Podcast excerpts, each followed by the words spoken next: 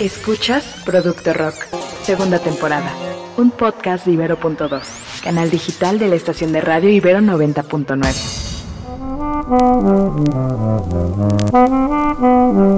Hola, ¿qué tal? Bienvenidos a esta segunda parte de Escena del Rock Femenino, en la que Karina Cabrera nos platica de los principales impedimentos que tienen las mujeres al hacer rock, no nada más en México, sino a nivel global, y que consideramos que era muy importante que todos y todas pudiéramos platicarlo, saber de ella, y que pues había que dejar registro de ello. Entonces, pues decidimos darle continuidad a este podcast en esta sesión, y pues bueno, continuemos hablando la fabricación de instrumentos, particularmente hablando de bajos y de guitarras, son pesadísimos. O sea, una, una Les Paul pesa 4 o 5 kilos, este, un bajo, si no tiene la suficiente fuerza, llega a pesar 5 kilos y tocar dos horas con un bajo de ese, de ese peso, a cualquier persona le termina amolando la espalda. Y recuerdo hace poco hubo un intento de esta chica Annie Clark, de Saint conocida como Saint Vincent, que hizo un modelo de guitarra con Ernie Ball más adaptado a la figura femenina. Yo me acuerdo cuando lo veía en foros de guitarra, recibió una serie de burlas así de cómo que para una mujer está bien fea la guitarra. Y, entonces, desde allí también estamos viendo cierta resistencia, ¿no? Tanto por los creadores de, de instrumentos como por los posibles públicos. Empecemos por algo bien básico, cómo se carga la guitarra. Si tú la cargas más arriba pensando precisamente en compensar y, balancear el peso, lo primero que te dicen es cargas la guitarra como niña. ¿Esto qué ha implicado? Pues que las mujeres también han, empezado a, bueno, hace mucho tiempo, ¿no? Se descolgaban mucho la guitarra para tenerla precisamente más abajo, para alcanzar estas posturas que eran más masculinas. La creación de guitarras específicamente para mujeres es bien reciente. Las guitarras creadas específicamente para mujeres, lo que hacía Nick Clark, por ejemplo, no nada más era una cuestión de peso. Ella mencionaba senos. En la constitución física, ¿no? Eh, hay lugar para que pongas tus senos arriba del instrumento. Y le ha ido también a Annie Clark con esta Cerny Ball, que bueno, cuando vino a ceremonia, que lució toda su Cerny Ball, fue, fue una maravilla, ¿no? Porque aparte demostrando cómo surge el instrumento, cómo lo utiliza, qué, qué tanto potencial puede sacarle, se convierte ahora hasta incluso en un proceso para crear un álbum. Cuando hace este disco Daddy's Home, ella lo acompaña su proceso creativo con la creación una nueva guitarra para el Nibol. Eso no pasaba con las mujeres, al tener esa conciencia de estar trabajando y construyendo un instrumento, a lo mejor sí con Jack White, ¿no? Es muy normal, es más, el documental este con D.H. Y, y, Jimmy Page, ¿no? Donde hablan de su pasión por la guitarra y todo. Ese tipo de narrativas no se acompañaban con las mujeres. Les digo, los instrumentos creados específicamente para las mujeres no tienen mucho, eran de la década de los 90 cuando mucho. Hay una serie Daisy, que es precisamente eh, una de las primeras, que tiene ese objetivo. Eh, es menudo es menor el peso, es muy buena calidad, pero también está diseñado para el cuerpo, cuerpo femenino. Hay que pensar que también el brazo de la guitarra tiene un ancho y las manos de las mujeres siempre te quedas corta. Entonces tienes que inventarte mañas para tocar, porque precisamente eso, el brazo está diseñado para el cuerpo masculino. Y cuando no logras esa técnica, pues es donde otra vez se te desestima, ¿no? Es que no tocas bien. ¿Cómo puedo tocar bien un instrumento que no está diseñado para mi mano, que son más pequeñas casi siempre las manos de las mujeres, ¿no? Entonces, todo este tipo de cosas pensábamos el bajo, ¿no? Porque el bajo sí es más, más cercano también a las mujeres, porque pues también es la base, es la estructura. Hay un montón de bajistas, ¿no? Y son bien conocidas. Y es más, la serie de Kims, Kim Deal, Kim Chatnoo, Kim Gordon, bajistas muy, muy conocidas, ¿no? Que tienen un peso bien importante dentro de la música. Pero al mismo tiempo ellas son las chicas dentro de la banda. Es decir, no están al frente, sí componen. Podríamos decir Kim Gordon sí tiene mucho más peso, Kim Chatnoo ni se diga con The Moves, pero por ejemplo el caso de Kim Deal, ¿no? En cuanto ella empezó a expresar necesidades creativas, Black Francis dijo que no, e, esta es mi banda y aquí es donde yo decido, ¿no? Entonces esa es la otra cuestión, ¿no? Ya lograste pasar todos los otros filtros, ahora cómo te integras dentro de una banda o como lo decía Kim Gordon en su libro, ¿no? The Girl in the Band, sigue siendo esa chica dentro de la banda, entonces cómo llegamos ahora a tener bandas integradas completamente por mujeres. Filtros y filtros y filtros y filtros, de hecho de, creo que de eso se va a tratar este programa. fíjate que ahora que mencionas lo de los instrumentos, en otro programa estábamos hablando de esto, de la evolución de los instrumentos y de cómo la guitarra también tiene ya una, digamos, una, un nivel icónico, pues, en el cual tú no lo puedes tocar, no puedes modificarlo porque entonces ya no va a ser una guitarra. Y hablando eh, específicamente de las guitarras eléctricas, creo que eh, es también bastante complejo porque eh, no solamente es algo que, que, suceda con las mujeres en el sentido de que, digamos que llega un momento en el que la academia, la industria, digamos, las personas que, que manejan o que eh, ostentan el, poder dentro de estos ámbitos no te permiten hacer nada nuevo, ¿no? Es decir, como que van restringiendo entonces tú ya no puedes modificar un instrumento porque entonces ya estás rompiendo con lo que es la guitarra y lo que es la guitarra para el rock. Y pienso también en, desde mi ámbito de la música clásica, esto que mencionas de, la, de las manos, este, incluso pasa con, con hombres, ¿no? Es decir, yo en algún momento el tiro normal de una guitarra, digamos, española que se conoce como guitarra acústica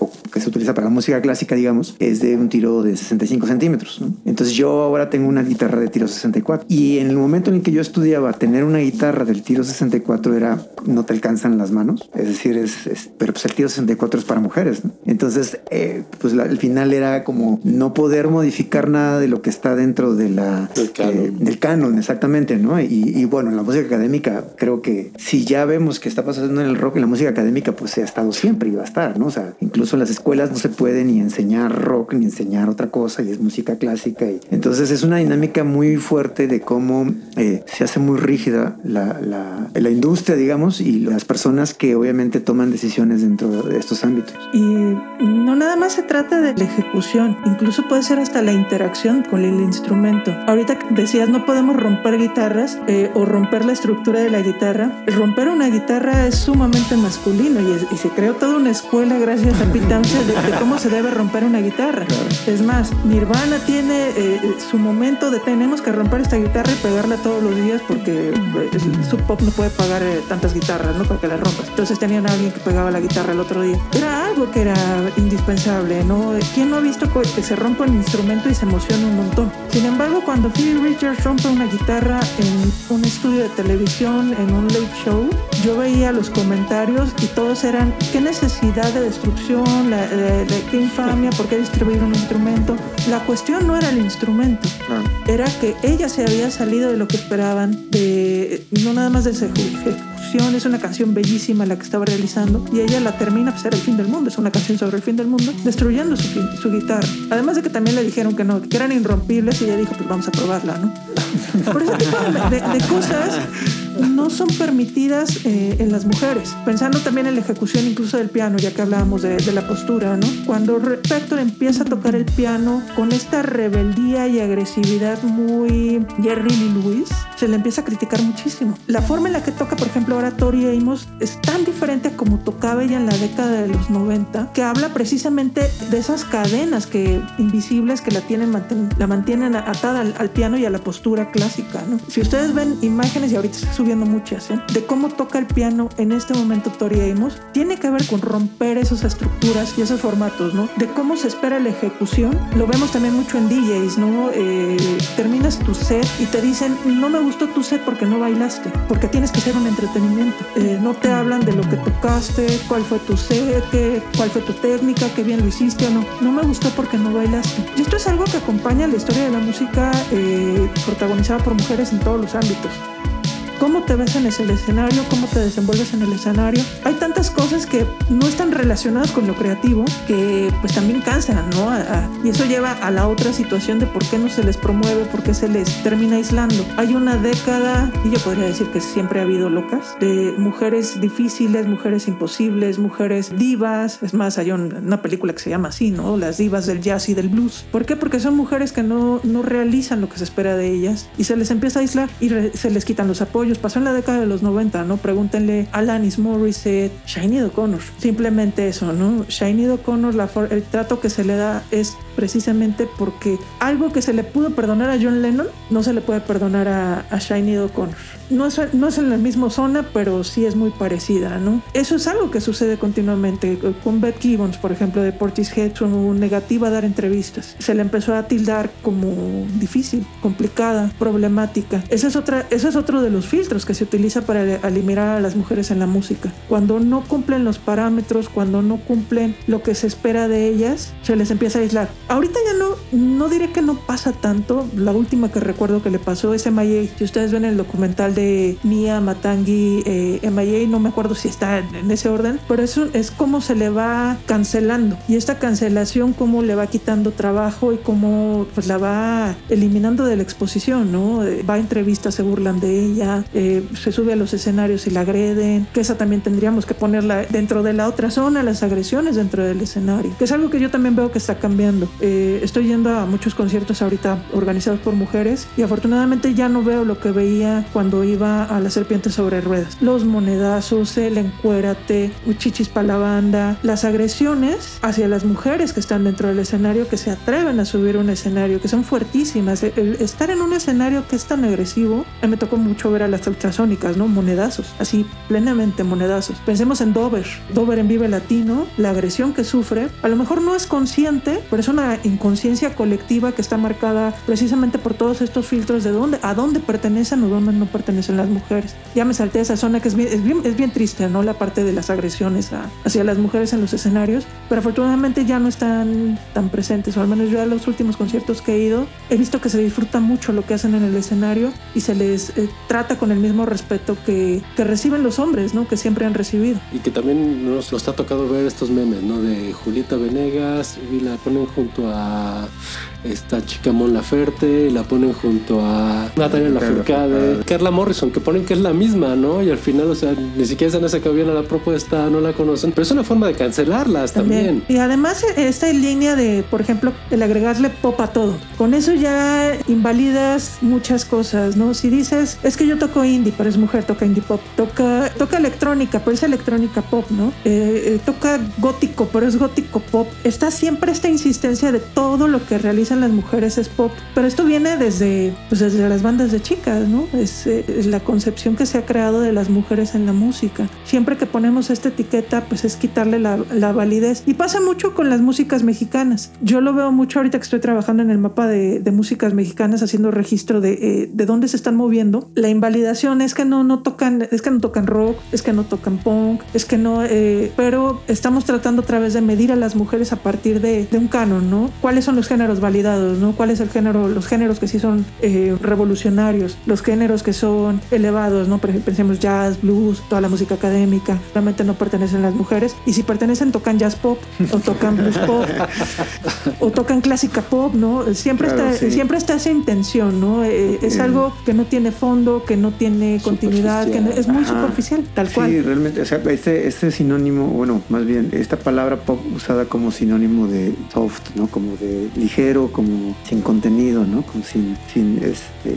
sin profundidad, ¿no? Ni trascendencia. Exacto. Entonces sí, porque incluso hasta en el mismo pop, pues cuando hay eh, referentes en el pop, ¿no? Masculinos, incluso femeninos, creo que creo que es algo eh, extraño ahí. Creo, creo que tú mencionas esto, eh, tal vez es como el género que se les permite desde siempre, ¿no? El pop, ¿no? O sea, en ese sí es, puedes brillar porque pues, hay que bailar, es un género que, que lleva como agregado no nada más la parte parte compositiva, musical, digamos, que pueda formar parte del género, sino como esta idea de que pues hay que bailar, hay que hacer un espectáculo, ¿no? Y esto, como tú mencionabas al principio, es eso sí es femenino, digamos, ¿no? Entonces ahí sí, pues puedes hacer pop, ¿no? O sea, ahí no te, no, no nos importa que estés, ¿no? Pero en realidad pues están, eh, está usado como este sinónimo de, de, de, música sin, contenido. Y, y, ahorita pensando en eso, estaba yo pensando en esta banda que platicábamos con, con Ociel. Mencionabas que a veces es eh, miembro de la banda, pero no es la front girl en este caso, ¿no? O incluso pues no son bandas completas de, de mujeres, ¿no? Y pensaba yo en The Warning, que ahorita tiene eh, pues mucho empuje, ¿no? Y que logró abrir este concierto de los Foo Fighters, que están haciendo como este hard rock, ¿no? Yo lo categorizaría como hard rock. Así como tú me lo mencionas, seguramente alguien allá afuera diría que rock pop. rock pop. No, pero además traen un branding tremendo. Sí, sí, digamos que, o sea, tratando de pensar en esta idea como de industria, eh, vamos, está claro que eh, a nivel subversivo, underground, pues las mujeres están, han estado y estarán, ¿no? Pero qué, qué tan importante es que también eh, rompan esta barrera y que sean como bandas en ese sentido así, grandes cosas dentro de la industria. Y, y que tienen un inicio que cuando se trata de mujeres también se le desestima mucho, hacer covers. Sin embargo, eh, y yo aquí sí se los voy a dejar pensando, los Rolling Stones empezaron con covers. Eh, se, se, estiman mucho los inicios de las mujeres. pensaba también en la, en la palabra pop, si con consideramos cómo son y cómo están estructurados los primeros discos de los Beatles, y sobre todo si lo agregamos la referencia, la mayoría de las armonías vocales vienen de las bandas de chicas, en realidad estaban haciendo pop. Exacto, es rock. Pero cuando se aplica a las mujeres son filtros así súper eh, super tajantes, ¿no? Hace covers, ¿no? No tiene música original. El rock and roll se construyó con puros covers. Eh, los Stones se construyeron con covers. Led Zeppelin. Eh, Led Zeppelin, ni se diga, tienen un montón de covers de blues, ¿no? Es más, perdieron todas las y si pensamos en las mujeres, eh, es un, un filtro fuertísimo porque no tienes música original, no realizas música original. Cuando ese es el inicio de muchas bandas, ¿no? La mayoría creo que inicia así, sacando canciones que te gustó y aprendiendo a sacarlas ya sea de oído o si te vas y te compras o buscas partituras o buscas la forma de aprender. Pero cuando se trata de esas referencias dentro de las mujeres, sí se vuelve bien complicado, ¿no? The Warning, así se hace conocer la banda, ¿no? Por covers. Y le va muy bien y hace muy buenos covers, tanto que pues la invitan al tributo para que realice un cover a esa banda con la que se dio a conocer. Sí son, sí son dinámicas que sí son muy atravesadas por esta mirada, a lo mejor probablemente muy misógina, pero también eh, la mayoría de las veces no es intencional, sino es culturalmente heredado. Esto es algo que hemos aprendido, ¿no? Desde llamar a todas bandas de chicas. Tú pregúntale a una banda integrada por mujeres, oye, ¿qué se siente estar en una banda de chicas? Ya te cerraste toda la entrevista, ¿no? Ya nunca vas a poder platicar bien con ellas. Si les dicen que, que hacen música de mujeres, inmediatamente también te lo cierras, ¿no? Porque son una serie de, de etiquetas que ya también hemos heredado y con las que estamos luchando continuamente, ¿no? Que, eh, ¿Cuáles son nuestras referencias? No tengo referencias de mujeres, prefiero mencionar un montón de referencias de hombres, porque a lo mejor eso también me, me pone en, en, otra situación, ¿no? Es una validación distinta. Eh, tal vez eso lo veíamos más frecuente todavía hace 15 años, pero hay un movimiento muy importante de apropiación, de reconocimiento, de trabajo colectivo, algo como lo que sucedió en Viva Latino en este año, no lo hubiéramos podido ver, eh, es más, ni antes de la pandemia sucedió, ¿no? Pero el hecho de que ahora las pocas mujeres que estuvieron en un escenario compartan los escenarios para dar y amplificar públicos y amplificar proyectos, habla muchísimo, ¿no? De, de, incluso lo estamos viendo ya, yo toda la, la, mayoría de los conciertos que he ido en los últimos meses, siempre hay invitadas. Y esto no lo veíamos tanto. Se están compartiendo muchos escenarios con ese objetivo. Trabajemos en amplificación colectiva. Y es un movimiento que no nada más está en México. El movimiento de colectivas, el movimiento de apropiación, apropiación de los escenarios, ¿no? Hasta creación de los escenarios, que tampoco es algo nuevo. En realidad los festivales desarrollados de forma separatista y donde los escenarios son ocupados completamente por mujeres, data desde el punk. Ahora son más visibles, ¿no?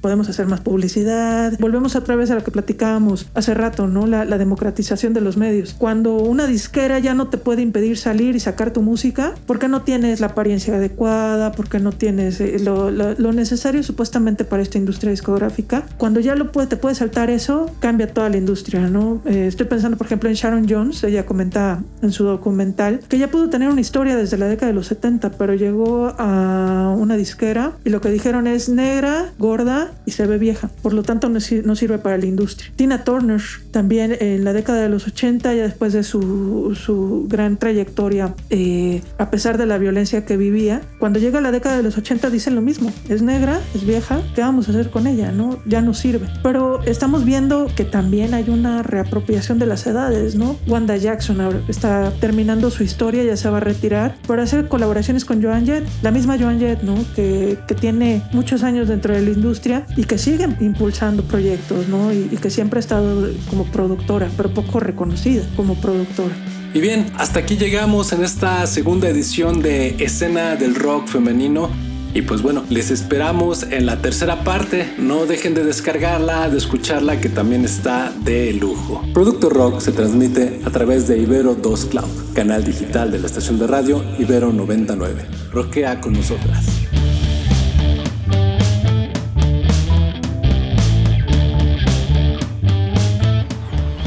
Escuchaste Producto Rock, segunda temporada. Disponible en plataformas de audio y en el sitio ibero99.fm. Y van a ser estos metaverses, es como un espacio donde tú puedes crear un universo digital y vivir ahí, ir por un café con tu amigo ahí adentro, tener tu casa, comprar tus piezas de arte y tenerlas en tus paredes en tu metaverse, vestirte como te guste vestirte, que ahí ya empezamos a entrar un poco al tema de NFTs, pero sí son como que estos universos donde tú lo que estás viviendo normalmente en tu día a día puedes hacerlo conectado a tu computadora. Y que entonces, como en un universo real como el de nosotros y nosotras, hay personas, hay consumo, hay sistemas, y de ahí entra nuestra pregunta. ¿Cómo nos aseguramos de que todas estas negativas que existen en nuestro universo actual y tangible no se reproduzcan en estos nuevos metaversos? Escucha Personas complejas, objetos simples. El podcast en el que hablamos de la sociedad vista a partir del diseño. Yo soy Luciana León de la Barra, un ser bigénero bisexual. Y yo María Pérez, una mujer cisgénero heterosexual. Personas complejas, objetos simples. En su segunda temporada. Disponible en plataformas de audio y en el sitio ibero99.fm.